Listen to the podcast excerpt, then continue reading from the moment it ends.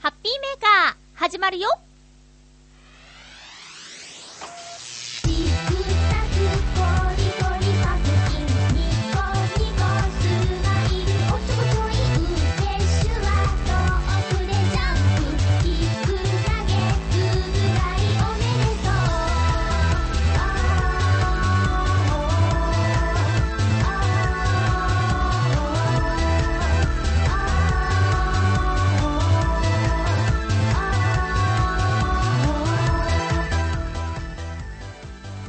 12日、まゆっちょのハッピーメーカー。この番組は、ハッピーな時間を一緒に過ごしましょうというコンセプトのもと、チョアヘヨ .com のサポートでお届けしております。まずはいつものハピコメくじのコーナーから参りましょう。皆さんメッセージありがとう新潟県のヘナチョコヨッピーさん。いやー、ほっとするホットドリンクといえば、抹茶入り玄米茶ってめっちゃ美味しいんですよ。前回も言ってましたよね。ペットボトル入りのもあるようですが、やっぱりお茶っ葉に熱いお湯を注いで濃いのを飲むのが最高です。ところで最近、チョアヘヨでは、アンナミラーズってお店のことがちょくちょく出てきますが、田舎に住んでいるとそのようなお店のこと全く知りませんし、初耳です。全国的なお店なのかな？カズさん、まゆちょどうした？ハピコメくじの空き数字が2つだけだったのにそちらを引くなんて、ゆっこちゃんの特殊能力を引き継いだ？真相はこの後すぐ外したら間違いなく引き継いだことになるね。そうだよね。頑張ろう。281028さん、ホットドル、ホットミルクの表面にできる膜、実は私も苦手です。一緒です。そこで、ハッピートークでお知らせした、ホットハニーミルクの作り方。小指を入れた時に痛みを感じるようになったら火を止めるわ。実は、膜ができてしまう直前まで温めるための目安なのです。一度お試しあれ。なるほど。七星さん、アンナミラーズってパンが美味しいんですよね。行ったことはありませんが、制服が可愛いのと胸が強調されているという特徴があるせいか、よくイラストレーターさんのホームページでイラスト化されていたように思います。袋のキスさん、リンデンやカモミールだけでなく、ジャスミンにも安眠効果が知られています。ただ、ジャスミンは中、紅茶や中国茶などとブレンドして売られているものがあるので、安眠効果を狙うには、ジャスミンのみのものを飲まれるといいでしょう。これからの、ん？これらのハーブティーには、味らしい味はないので、好みに応じて砂糖などを加えるといいと思います。ちなみに私は寝ようと思えば、いつでも10秒で眠れます。羨ましい。まさに秒殺です。コーヒーで眠れなくなる体質は羨ましい。ということで。はい。そうなんです。そうなんですよ。ありがとうございます、皆さん。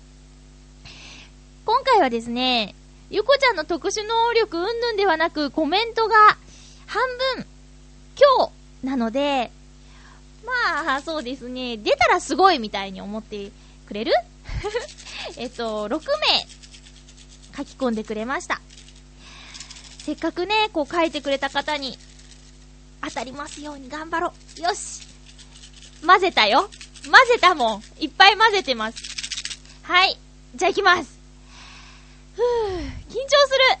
ハッピコーメくじくじ、ハッピコーメドンゼロあ、いたよかった七星さんよかったありがとうございます。ありがとうございますって。そうだよね、そうだよね。空いてるところがあるから、その、数字に書き込んでくれてありがとうってことですよね。あー、よかった。七星さん、えー、ささやかな贈り物をお送りしますので、首を長くして待っててくださいね。ふぅ。アンナミラーズが、チョアヘヨで流行っているというよりも、私とヨシオンさんとチャドラーさんで行ってきたっていう話をいたじらでしてるだけですよ。多分ね、他のあの、びっくりたまげた日和げたさんとか、あと、匠の館とか、いつゆとか、あの、フーダニット通信とかでアンナミラーズの話はしてないと思うので、そこんとこ気をつけてくださいね。で、私もちょっとね、調べてみたんですよ。初めて行ったんですけど、えー、っとね、そうなんです。えーと、今、アンナミラーズって2店舗しかないんだって。へー、へー。まずそもそもアンナミラーズって、あの、日本でできたお店ではなくて、アメリカからやってきたお店だそうですよ。へー、へー。それで、一時はね、すごいいっぱいあったみたい。あの、青山、原宿、赤坂、山王、あと自由が丘、広尾、目黒、駒沢、吉祥寺、下北沢、玉川、渋谷、スペイン坂、浅草、千川、相模大野、横浜、元町、向ヶ丘遊園、などなど、千葉そごうにもあったって、八景島、立川、アクアシティお台場、ね、っていっぱいあったんですけど、まあ、関東圏ですけどね、今はね、2店舗なんだって。で、えー、横浜ランドマークプラザ店さんと、あとウィング高輪店。私とヨシオンさんとチャドラーさんが行ったのは、ウィング高輪店。品川にあるお店なんですけどね。なので、うーん、全国的ではない。うん。私はなんでこのアンナミラーズを知ってるのかというと、やっぱりその、なんだ？そう、七星さんが制服が可愛い。胸が強調されているっていう、その、コスチュームが印象的だっていうことで、専門学校時代に、まあ、上京したての同期の男の子が割とその話をしてたっっていうのが私がアンナミラーズを知ってるというか、アンナミラーズの印象がついたのはその時ですね。うん。コスチュームが可愛いっていうところからです。で、なんかね、まあ、ウィキペディアで調べたところによると、普通の飲食店ファミレスよりも、ちょっとね、お高いんですよね、値段が。まあ、その分、ボリュームもあったり、美味しかったりするんですけど、あのー、ちょっとその価格の面でも、問題があって、だんだんなくなっていったそうです。うん。だけど、その、あんまりたくさんないところがまたレアな感じがしていいですよね。あんなミラーズに行こうみたいな。で、品川だったら羽田空港に行くモノレールもね、あの、そっから出てたりするので、まあ、何かの機会に東京とか来たら、ちょっと覗いてみるのもいいんじゃないですかね。うん。男の子の心理はよくわからないですけど、普通にメニューは美味しかったですよ。9時から空いてるのも嬉しいですね。うん、そんな感じで、アンナミラーズでした。アンナミラーズでしたよ。はい。えーと、もう一つメール、ハピコメくじにメッセージいただいてます。紫のオガさん。ジングルの件ですが、先週みたいに曲をかけた場合は、曲終わりにジングルを挟んで次のコーナーに行くというのはどうでしょうか？毎週定期的に入れるのならば、エンディングに入る前、ハッピートークに入る前なんてどうでしょうか？もぐもぐ、ごくごくは、トークから流れで突入することもあるし、あとはイタジェラみたいに冒頭に入れるとか、ハッピーメーカーは今の番組の始まり方が好きだけどね、ということでありがとうございます。私がそうやりたかったのはですね、あの、予告の前に入れようと思ってたんですけど、それこそね、流れでちょっと先週はしくじってしまいました。えー、今週はビシッと決めたいと思います。ビシッと決めたいと思います。あとはですね、なんで2回言ったんだろうね。えー、あとは、えー、っとね、せっかくなんで、今週も、あのー、歌を流したいと思います。今週の歌はですね、えー、秋の歌を流したいなと思ってます。えー、なので今日も1時間よろしくお願いしますね。えー、皆さん、皆さん、10月1日から、タバコが値上がりしましたね。ちょっと社会的な話題をしようかなと思うんですけど。あのー、皆さん、リスナーの皆さん、タバコを吸ってる方ってどれぐらいいるんだろう？愛煙家の方っていらっしゃいます？で、やっぱりこの10月1日の値上げっていうのは何か禁煙のきっかけとかになったりした方もいて、今頑張ってる人もいるかもしれないですね。あのね、私のアルバイト先でも、うん、それまでタバコを吸ってた方がね、何人か、この10月1日を機会に、辞めているんですけど。まあ、あれですよね。まあ、バイト先に限らず、そのタバコを吸ってた方がタバコをやめるっていうのは、結構ね、大変なことらしいんですよ。うん。私は口にしたこともないので、よくわからないんですけど。だけどね、こうイライラしてるんですよ。本人は気づいてないみたいなんですけど、若干ね、イライラしてるのね。うん。それをね、こうなるべく周りの人に、害のないようにした方がいいと思いますよ。うん。皆さんの周りにもいませんか？なんか全然イライラしてないよって言うんだけど、実際、いつもとちょっとやっぱ違うのよね。そわそわしたり、なんか、もんもんしたりしてるんですよね。こう、うまく、禁煙がね、成功するように、何かしらサポートできるといいんですけどね。グッズとかもいろいろあって、私ね、すごく、そう、ハッピーメーカーなんですけど、嫌な思い出話していいですか？うちのね、おとんがね、おとんがすっごいタバコ吸う人だったんですよ。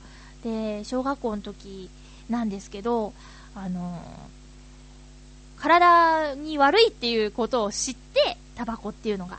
うん。で、紙粘土で父の日になんか作りましょうみたいなのが学校であって、私はお父さんにタバコをやめてほしいって思ったので、禁煙って書いた ドア掛けみたいな、まあ車とかにもぶら下げられるような、そんななんか、禁煙のグッズを作ったんですよ。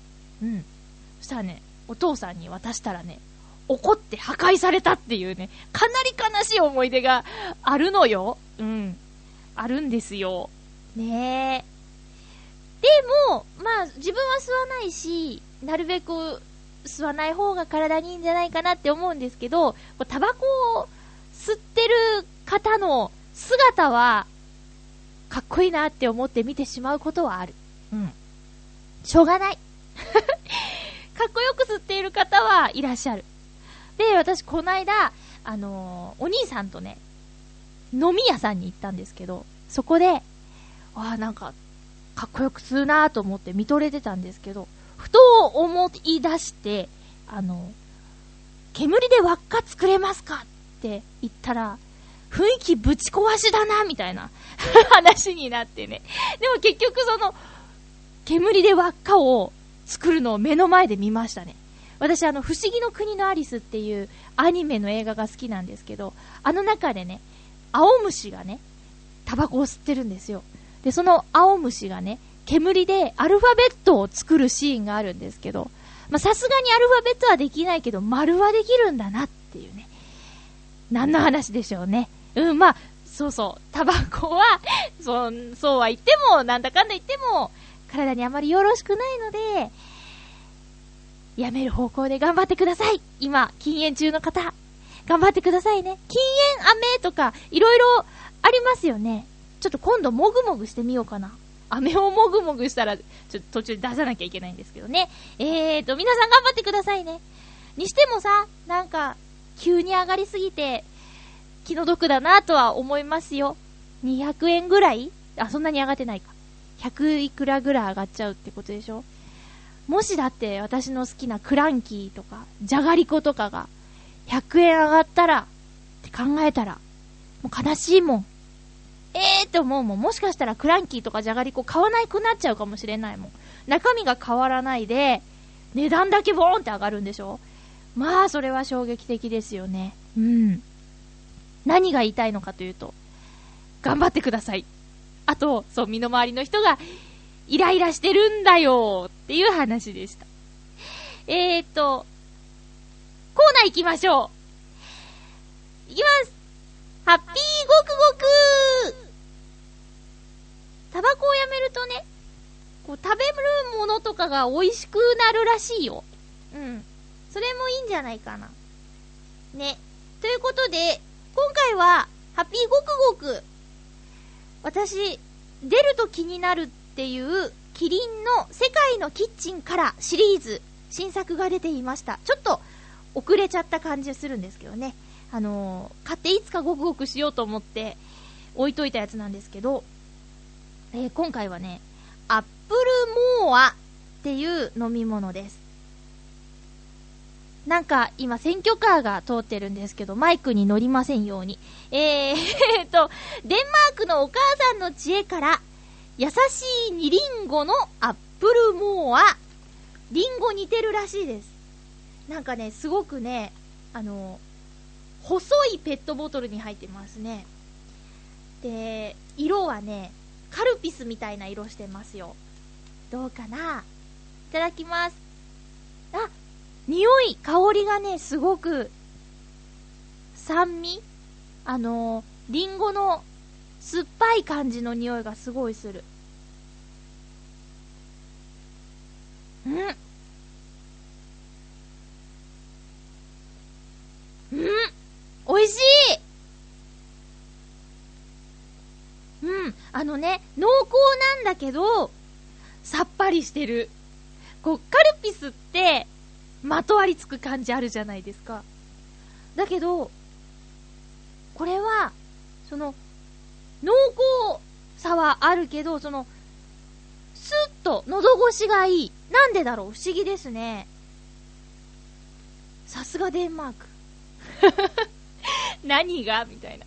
岡山にね、あの、もうなくなっちゃったんですけど、あのーデンマークにある千堀公園を、そのままというか、うーん、そのままじゃないか。デンマークにある千堀公園をモデルにした千堀公園っていうのがあったんですよ。それね、なくなっちゃったんです。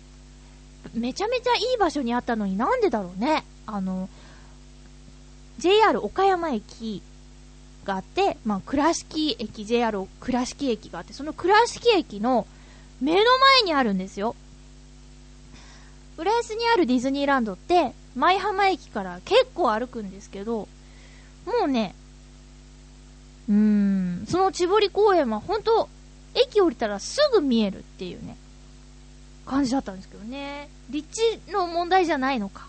私、行ったのは1回だけで、しかもね、夕方からちょこっと行っただけなんですけど、綺麗だったんですけどね、なんかお花がいっぱいあって。うん。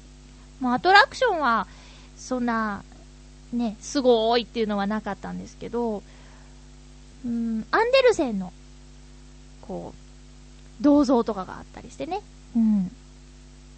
あの、近所の方は、生涯パスポートみたいな、一生涯入れますみたいなの買ってる子もいたんですけどね。なくなっちゃったらその一生涯入れるパスポートってどうなっちゃうんだろうみたいなね。えーそんなことを思い出しました。あの、これデンマークのお母さんの知恵から、優しい二リンゴのアップルモアというものをごくごくしてみました。やっぱり、秋と言ったらリンゴですよね。ただなんか今年はさ、こう、梨とか私大好きなんですけど、梨も高いし、あと、野菜もさ、めちゃめちゃ高いよね。チョアヘヨで流行ってるものと言っていいのかわからないんですけど、といえば今ね、バーニャカウダもね、割と流行ってるんですよ。バーニャカウダって、あの、アンチョビとニンニクをベースにしたディップ、まあソースっていうか、うーん、その、バーニャカウダを野菜につけて食べたりするっていうのが、うん、流行ってるんですけど、それがね、ニンニクとアンチョビは割と手に入るんですよ。なんか、作るときチューブでいいっていうから、例えばニンニクはね。うん。なんですけど、こうつけて食べる野菜がね、高くて、なんかなもりもり食べられない感じ。今ね、人参1本100円とかするんですよ、近所のスーパーで。すごいですよね。あと、キャベツ、丸ごと買ったらね、300円弱とかするんですよ。ねえ、1個98円の時代を返せみたいな。やっぱりここに来て猛暑の影響が出てますよね。ねえ、皆さんも、その野菜高いですけど、食べた方がいいからね、あの、どっか安い野菜屋さんとかあったら 安い野菜屋さんって。あ、そう、この間ナレーション担当した番組で取り上げられてたお店でね、優しい野菜屋さんっていうのがね、あの、市川にあるそうで、えーそこも行ってみたいなと。珍しい野菜がいっぱいあるそうですよ。優しい野菜屋さん。検索したら出てくるかな。まあ、そんなこんなで今ね、ちょっとぐだぐだと話しながら曲のセットをしてたんですけど、えー今日の曲はですね、私の、あのー児童教育のお仕事で歌った曲です。秋といえば、この曲ですか？聞いてください。どんぐりころころ。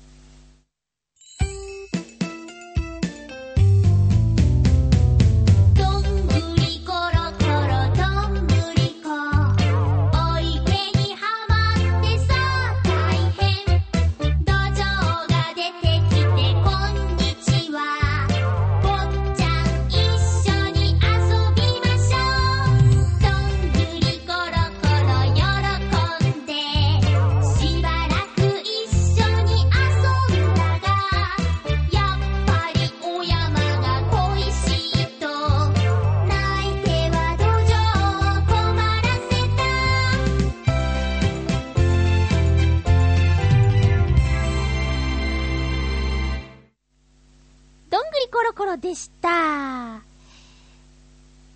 お初でゴー新しいコーナー、お初でゴーにメッセージ来てますありがとうございますえー先週とか、えー先週とかじゃない、先週発表した新コーナー、メッセージが来たらやるっていう感じでね、えー、いきたいと思います。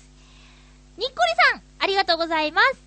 まゆちょさん、ハッピー、ハッピー。先日、初めて、牛の出産に立ち会いました子牛は毎月のように生まれていますが、出産はいつも真夜中なのでなかなか見られません。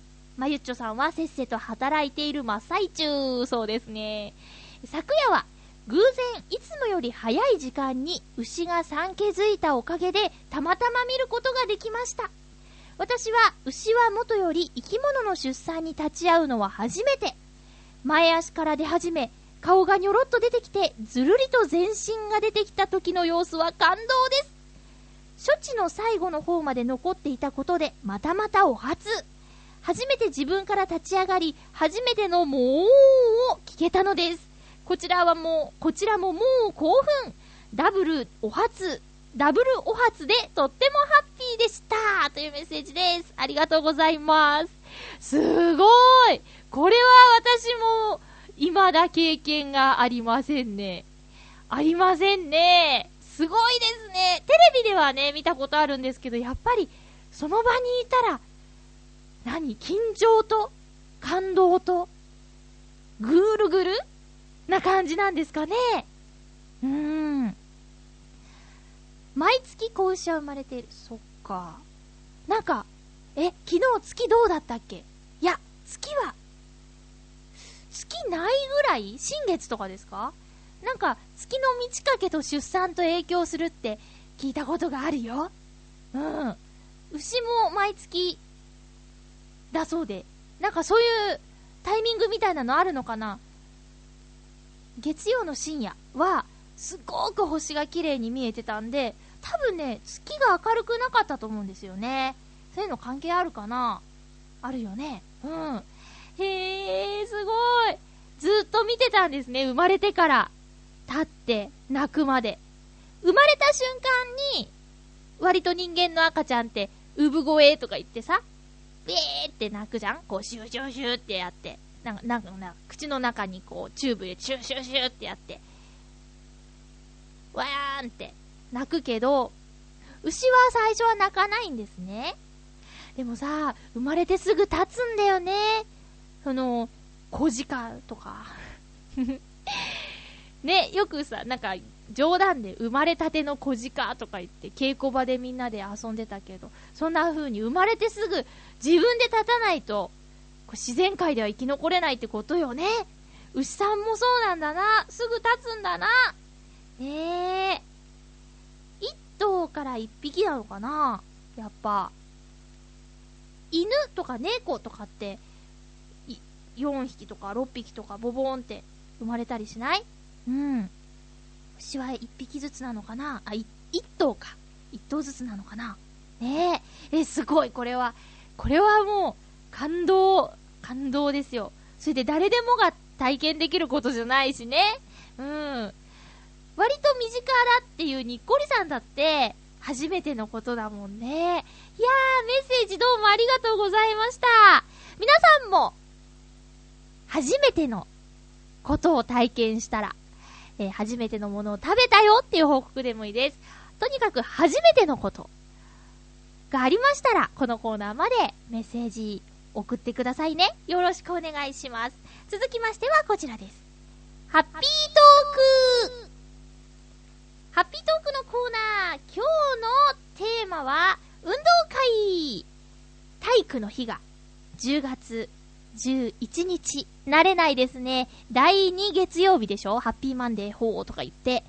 私はやっぱり体育の日って言ったら10月10日ですよね。あ、そう、10月10日といえば、もう今日すっごい脱線してる気がするんだけど、えー10月10日といえば、2010年10月10日、入籍する人がね、すんごい多かったんだって。ゾロ目。覚えやすいしね。結婚記念日忘れちゃったの？みたいなことにならないでしょ？ね。2010年10月10日。なんか去年もね、2009年9月9日が多かったらしいんですけどね。あと、もう2007年7月7日とか。2007年7月7日って、いいね。うん。でも7月7日って1年に一度しか会えない織姫と彦星の七夕伝説みたいなイメージもあるからなやっぱなんか10っていいかもね。来年は2011年11月11日なんですかね。で、12年12月12日その後はしばらくそういうのないか。13年、なあ、もうどうしていいかわかんなくなっちゃった。あ、で、で、で、そうそう。えー体育の日は、今年は10月11日ということで、えー皆さんから運動会にまつわるエピソードを送っていただきました。まずは旅人さん、ありがとうございます。まゆちょさん、ハッピー？ハッピー。運動会といえば、こんな話があったな。私が小学生だった頃の運動会は、100メートル走とかリレーとか、あ、リレーだっけ？リレーとか、そういう競技系だけではなく、何かしらの BGM に合わせて踊るダンス系のものが必ずありました。よく覚えているのは、私が小学4年の時に踊ったダンス。BGM は、久保田咲の異邦人でした。振り仮名ありがとう。ちなみに今から31年前の曲だったりする。ほう。競技の中で一番印象に残っているのが障害物競争です。中でもバットに入った粉の中にあるキャンディーを手を使わず口だけで取るというものがよく覚えています。こういうのあったんだね。おかげで顔面こま、粉だらけになるわ、咳が止まらなくなるわで大変でした。そういえば、小学校、中学校、高校を通して一度も伝説の競技、パン食い競争を見ることはありませんでした。ありがとうございます。私もダンスあったよ。うん。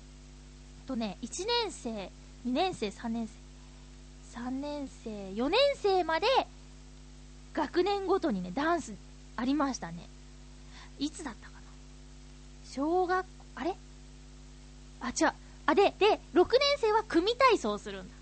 で、小学校の時は、そうそうそうそう、そんな感じ。あれ？あれ？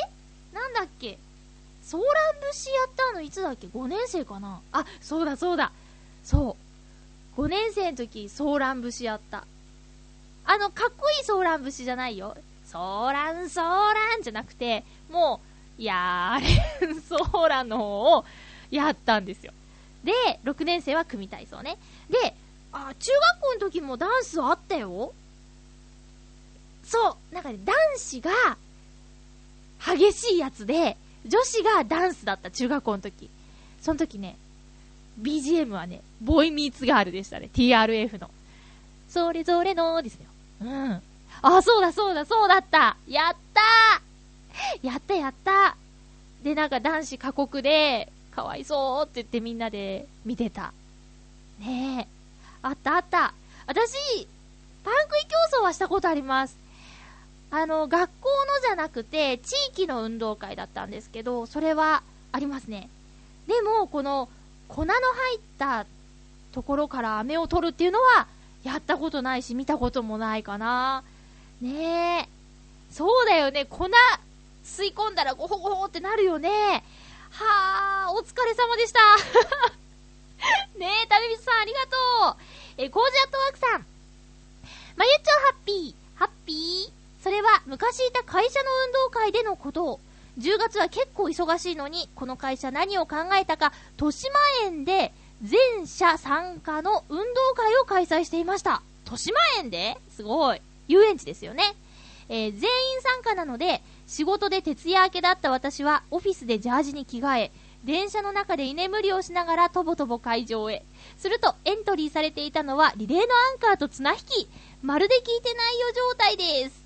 しかし、やるならやらねば。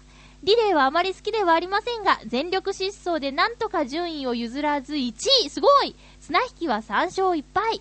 務めを果たして戻ると、同じ部署の女性の皆さんが作ってくれていたおにぎりとかが待っていて、美味しくいただき、その後の記憶がありません。徹夜明けだもんね。どうやらお腹いっぱいになった私は会場の隅で防水シートをかぶって爆睡してしまったようです。目が覚めるとほとんどの社員がもう帰った後は、すっかり冷えた体に模擬店で売れ残ったおでんが美味しかった。幸い今の職場は運動会を企画したりはしないのですが、徹夜明けでなければ大人の運動会もいいかなと思う今日この頃です。では、いいですね。なんか、なんかその、まあ当事者の方はね、当事者さんはしんどいですけど、こう、楽しい、うん、楽しい遊戯的なものを企画してくれる会社って、いいなと思います。私いいなと思います。私が今働いてる、まあ私はアルバイトですけど、あの会社もね、ボーリング大会をね、やってました、毎年。あと、えーっ、とね、新年には餅つきバーベキュー大会でしょ？で、夏もね、バーベキュー大会やるし。なんかね、そういうの、いいなって思います。うん。今年はなかったけど、浦安の花火大会の、えー会場に、ちょっと会社の人たちで集まって、食べ物用意してくれてたりみたいなコーナーがあったりね。うん、そういうの、いいですよね。まあ、夜勤明けはきついよ。ねえ。しかも、豊島園？豊島園ってね、関東じゃ割と有名な遊園地なんですけどね。そこでやったんだ。すごいね。すごいね。また、その、寒かったところに、おでんが、おでんいいよね。もうおでんが美味しい季節ですよね。ねえ。また、その、大人の運動会。大人の運動会ってなんだろう。大人になってから参加する運動会ね。えー今日もね、その、今日は、えー今収録してるのは、まさに体育の日当日なんですけど、私の知ってる方が地域でね、あの、運動会があるって言って、夜勤明けで参加するって言って帰ってきましたよ。そういうのもあるんですよね。頑張って。はい、カズさんです。ありがとうございます。ハッピーネームカズさん。まゆちょハッピー、ハッピー運動会の思い出。小学校では1等は赤、2等は青、3等は黄色のリボンをもらって体操服の袖につけていました。おー、運動が苦手な私にとっては、嘘。運動が苦手な者にとっては憧れでした。カズさんはどうだったのかな？そんなリボンをゲットできるかもしれないチャンスタイム的な機会が巡ってきました。100メートル走、このメンバーなら、一生懸命走りました。全力で必死に走りました。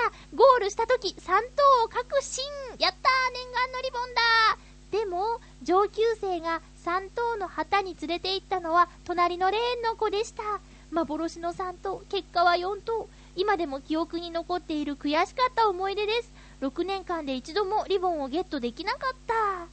体育祭の思い出、中学校のフォークダンス、オクラハマミキサー。なんだこれ。えー気になるあの子まで、あと何人回ってくるまで終わるなよ。巡ってきたあの子と手をつないでダンス。ドキドキドキドキ。思春期だね。青春してたね。誰もが通った道だと思います。まゆちはどうでしたか？青春してた？はい。カズさんありがとうございます。これなー、これなー、悔しいね人の目だからね。しかも生徒がやったりするでしょ？角度とかいろいろあるんだよね。うん。なんか最近ではさ、順位つけないらしいね。なんか世の中どんどんおかしな方向に行ってると私は思っちゃうんだけど、ダメなの？一等とか。ねえ。いいじゃんねって、そう、一等になるためにこう、お父さんと夕方走り込みをしたんだとか、そういうのとか、ないのかな？ねえ。まあ私は、私はもうまさに運動が苦手な子で、えっ、とね、50メートル走最速タイムが9秒8っていうね、嘘でしょ？って、100メートルのタイムじゃんみたいなね、その世界レベルで言えば。なんですけど、私50メートル走とかね、ダメなんですよ。6秒台で走る子とかいたからね、すごいなと思うんですけど、フォークダンスの思い出ないんですよね。あったのかな？うちの学校あったのかな？フォークダンス。うん。っていうぐらいな感じです。同級生聞いてたら教えて？なんか、 mixi とかで呼びかけてみようかな。ほとんど記憶いないですね。うん。思春期。なんか思春期っていう言葉がいいね。ね。青春。運動会は、私は運動会は、苦痛だった。そう、さっきも言ったけど、遅いから足が。あの、リレーってね、クラス全員でやるやつだったんですよ、小学校の時。中学校ぐらいからは、なんだろう、エースの人たちでやるみたいなね、選抜メンバーっていうのか、でやる仕組みだったんですけど、もう小学校の時のリレーなんて、もう全員走るから、時間もかかるし、もう差がつくつくみたいな。ねえ。だから、なんだろうな、もうごめんなさいみたいな感じで走るし。うん。で、そう、中学校の時はね、あの、部長対抗リレーみたいなのあったよ。こんなね、美術部の部長がね、なんで体育祭で走らねばならんのかという。ね。あの、本格的なやつじゃないけど、肉離れになったもん、私。走ったら、なんかピキーって足になっちゃって、もう最後引きずるようにしてっていうね、運動不足すぎるだろうっていう感じでも、小学校の時はね、あのもちろん競技にも出てたんですけど、私の運動会の思い出話していいですか？あの、運動会の思い出なんですけどね。えっ、ー、とね、運動会で司会をしたこと。うん。かな？放送委員会だったんですけどね。あのお昼の放送は、うーん、アナウンサー役じゃなくて、なんていうの？キューって出す人、ディレクター？って言ったらかっこいいけど、なん、なんて言うんですかね、ディレクターだったんですよ。やっぱりね、アナウンサーの子は人気があって、みんなやりたいって言ったんですけど、私その時からもう闘争心がなくて、じゃあいいや、つって、プロデューサー、ん？ディレクターをやってたんですよ。だけど本当は喋りたくてたまらなかったんで、運動会の時の司会やりませんかって言われた時に、はいはいはいってその時は頑張って、ゲットしたんですね。うん。あれはね、楽しかったです。実況とかもしていいっていう感じだったんで、リレーね、ちっちゃい子の学年の見ながらとか、あの、4組頑張れみたいなこと言ったり、転んじゃったら大丈夫かとか言って、実況してましたね。うん。それが思い出です。はい。続きまして、281028さん。ありがとうございます。まゆちょハッピー、ハッピー？私の運動会の思い出は、幼稚園に上がる前の地域の運動会です。親子で大まり転がしに出ました。これ、大玉転がしみたいなやつかな？本来なら2人で転がすはずなのですが、一緒に出たお袋は1人でどんどん転がしていき、私はその後を追いかけました。その時の白黒写真が残っていて、それを見るたびにお袋にひどいなぁと話すと、負けると地域に迷惑がかかるから、との答えが返ってきました。くしょーって。あー、面白い。ありがとうございます。お母さん責任感が強いんだね。写真残ってるって嬉しいね。幼稚園に上がる前でしょ？いやー、すごいすごい。すごいです。私今のメール読んでて思い出したんですけど、幼稚園の運動会で、運動会の真っ最中に幼稚園の中で迷子になったことを思い出したよ。うん。なんかいつもと違う道を通って入場口に向かわなきゃいけない時に迷子になったそういえば、うわー出遅れたんですよ、そのせいでう。おー、すごい今、今思い出したよ。幼稚園の時。いやー、怖かった。心細かった。ねえ。記憶って面白いね。誰かのお話聞いて、ファーって思い出すんだね。281028さん、ありがとうございます。おふくろさん、おふくろさんのこう、うわーって言ってる姿が目に浮かぶようでした。ありがとうございます。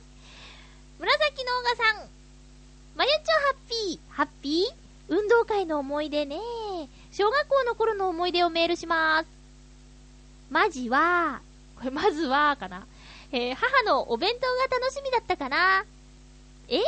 種目じゃない？いいんです、いいんです。まあそうなんだけど、運動会の日は給食じゃなくお弁当だったので楽しみだったんだもん。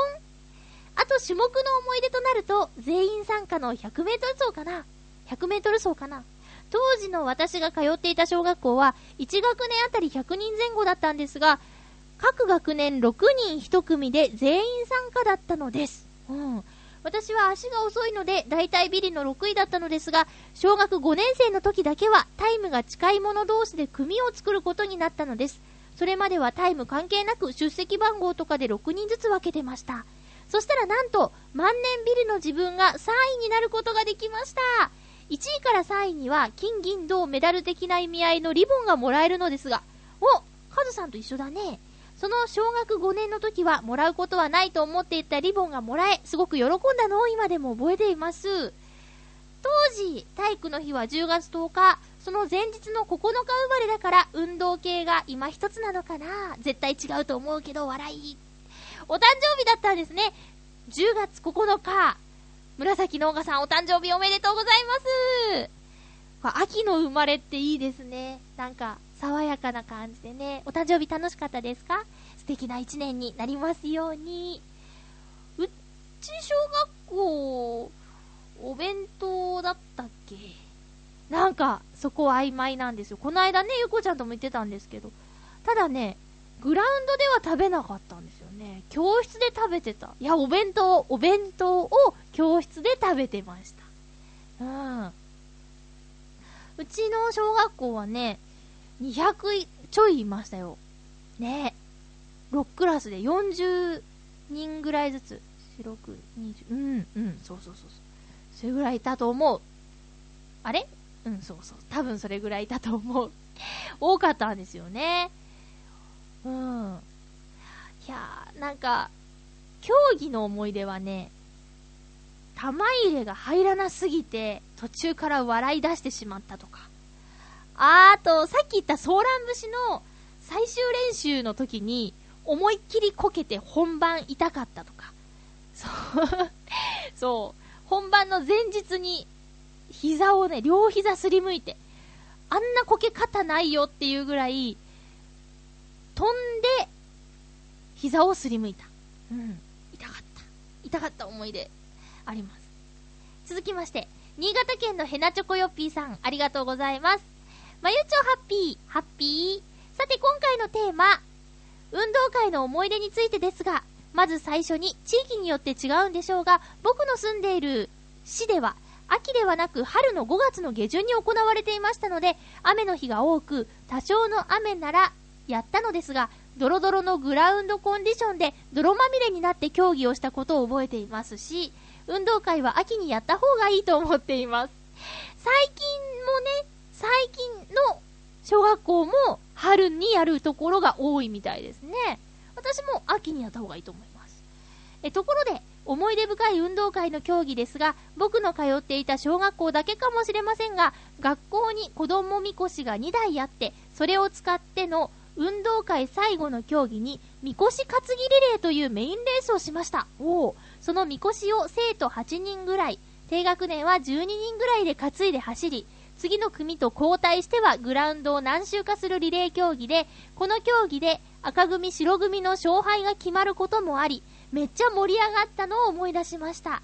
そして、結構重いみこしなのでめっちゃ疲れました。あ、そのみこしリレー、雰囲気を出すためか、競技参加者は全員ハッピと鉢巻きを着させられました。それではごきげんよう、ラララララ。独特の競技いいですね。おみこし担いで走るんだ。最後の。えー、最後ね、小学校の時、小音頭っていう、盆踊りみたいなやつで締めてたのを今思い出しました。そうか。あのね、ドロドログラウンドコンディションはね、一個思い出があるんですけど、もう一つ紹介してからにします。七星さん、ありがとうございます。まゆちょハッピー、ハッピー？運動会といえば、組体操ですかね。体が大きいので、ほとんど支える側ですが、特に印象深いのが人間ピラミッド。6段ぐらい作って、えー、6段？すごい。え最後は全員が一気に伏せて崩れるという動きを取るのですが、練習中はタイミングを間違えて、一人に体重がかかったり、一番上に立つ同級生が足を滑らせて頭から起こしたりと、うわ多分、代理で入った先生含め、怪我しなかったし人は、怪我をしなかった人はいなかったんじゃないかなと思います。本番はきっちり決めてかっこよかったそうですが、二度とやりたくはないですね。そうだよねそうだよねありがとうございます。そう、ドロドロのグラウンドコンディションで組体操やったんですよ。これ小学校6年生の時かななんか、午前中は降ってなかったん、あ、違う違う。途中から降ってきたんですよ。それで、あの、このままじゃ運動会中止になっちゃうけど、お前ら、組体操どうするか？ってなんかね、屋根のついたところに、みんな集められて先生が熱く問いかけるんですよ。お前ら今まで練習してきたよな？このまま本番、お母さんたちに見てもらえなくていいのか？って言ったら、やりたいですみたいな。みんなでなんかちょっと泣きながら、やらせてくださいみたいな。ねでもね、中には、えー、やるのこの雨の中でっていうテンションの子もいるんだけど、もう熱くなっちゃって、やりますやらせてくださいって 言う、言うのがあった。危ないよね、ドロドロのところでさ、なんだろう。私は、えっ、ー、と、身長列に並ぶと割と前の方で、一番前だったこともあるぐらい、ちょ、小柄だったんで、上にならなきゃいけない人だったんだけど、えっ、とね、二人一組で、東大とかいう名前だったかななんか、下の子がね、膝を曲げて、ちょっと、ちょっと腰を低くするんですよ。で、その子の太ももに、上に乗る子は立つんですよね。それん時とかに滑っちゃうもん。滑る滑る。だって降ってるし、下ドロドロで裸足で、その足にね、乗るんだよ。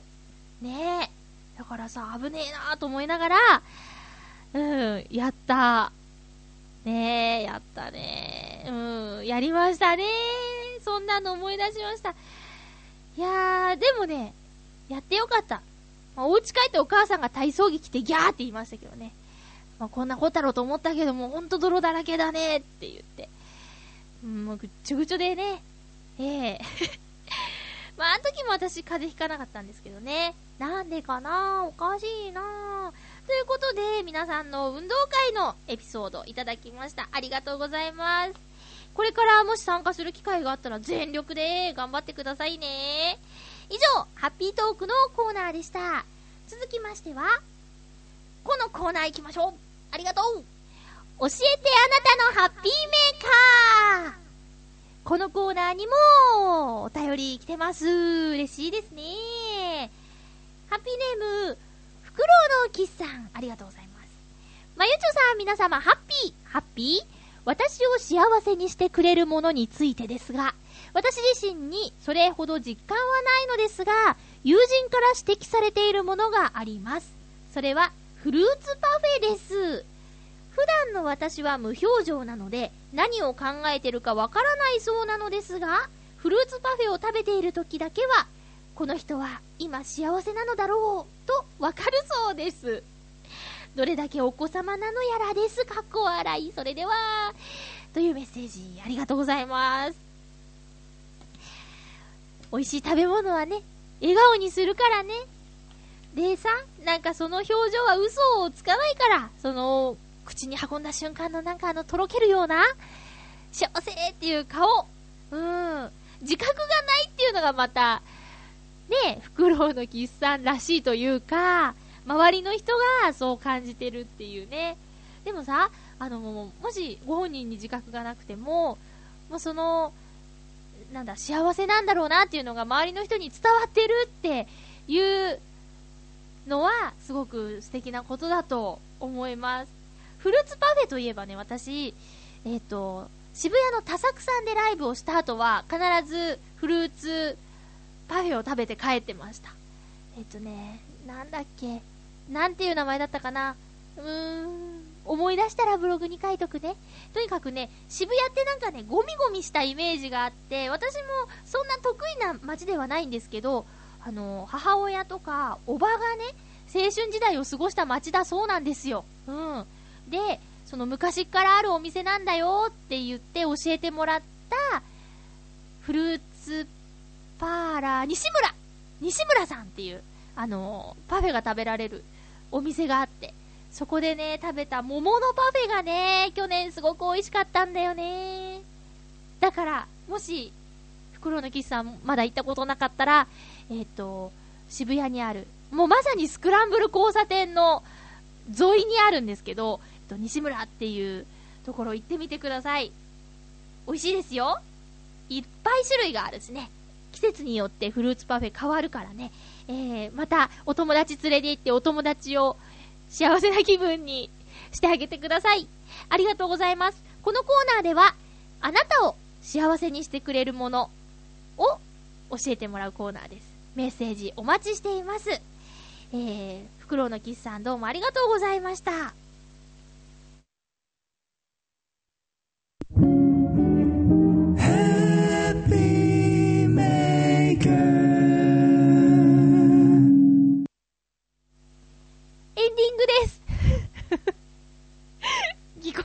ね。エンディングです。えー、っと、次回の予告から行きましょう。次回は10月19日火曜日。収録は10月17日日曜日にしたいと思っております。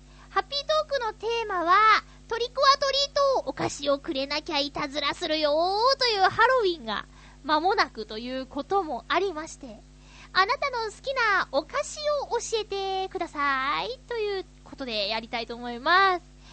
えー、具体的にね、私だったらじゃがりことかよく言ってますけど、えー、このお菓子を食べるのが好きだとか、これを見かけるとつい買っちゃうとか、あと昔好きだったけど最近ないなとか、そういうお菓子の話題で盛り上がりたいなと思ってます。メッセージをお待ちしてます。